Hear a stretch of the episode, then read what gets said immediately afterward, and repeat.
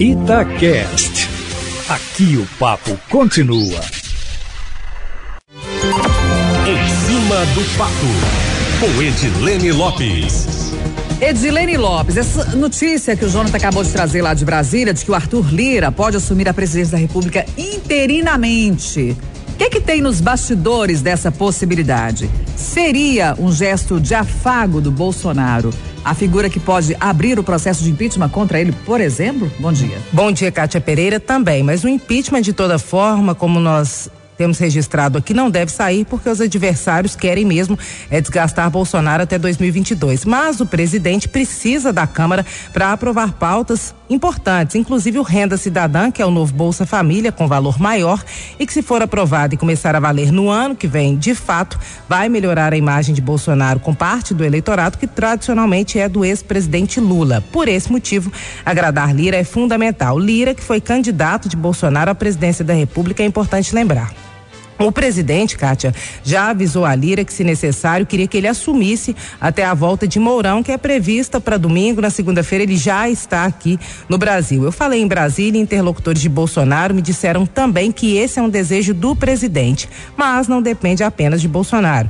Depende do presidente do STF, Luiz Fux, já que Lira é réu no STF, o que impede que ele assuma interinamente a presidência e ele só pode assumir se Fux liberar. Se não liberar, o terceiro terceiro na linha sucessória é Rodrigo Pacheco, presidente do Senado, e o quarto é o próprio Luiz Fux, o presidente do STF. Agora o prazo está terminando, né? Hoje é sexta-feira, Mourão na segunda-feira já está no Brasil e com ele voltando e Bolsonaro precisando, caso ele opere, é ele que assume. Qual que é a minha opinião? Se a relação do executivo fosse melhor com outros poderes, Cátia, a chance de Fux liberar Lira podia ser muito maior e Bolsonaro não precisaria temer que Pacheco ou Fux ocupassem temporariamente o cargo, porque uma vez vez na cadeira do presidente, quem ocupa tem uma oportunidade, mesmo que por poucos dias, de de repente sancionar um projeto de lei que o presidente Jair Bolsonaro não sancionaria, Kátia. Ô Edilene, e depois de polêmicas, o governo do estado e a Assembleia Legislativa finalmente entram num consenso sobre o decreto que favorece a Buzer, o aplicativo de transporte por ônibus fretado.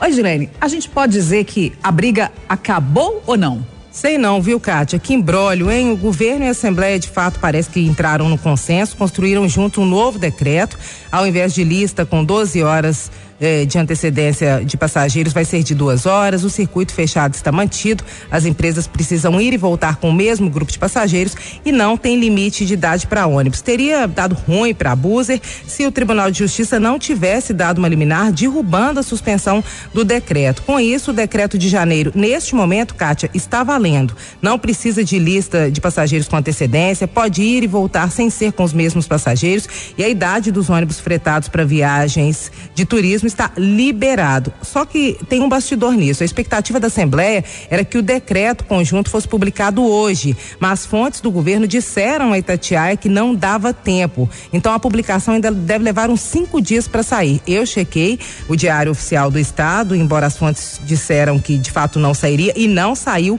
não está lá. O que, que está por trás disso? De um lado tem o interesse das empresas por aplicativo, como a Buzer, que é a principal delas, e do outro lado o interesse das empresas que já atuavam nesse mercado. Qual que é a minha opinião? As passagens há muitos anos são caras, o que até melhorou há pouco tempo aí nos últimos anos, e ainda tem muita gente que não consegue nem fazer viagem intermunicipal, Kátia. Aí fica pegando carona em ambulância de prefeitura, que é com dinheiro público, mesmo sem fazer tratamento médico. Tudo errado, né? E mais, agora especificamente sobre essa publicação do decreto que não foi feita. Se o governo não publicar logo, Kátia, vai dançar ainda mais a relação do governo com a Assembleia, que é complicadíssima.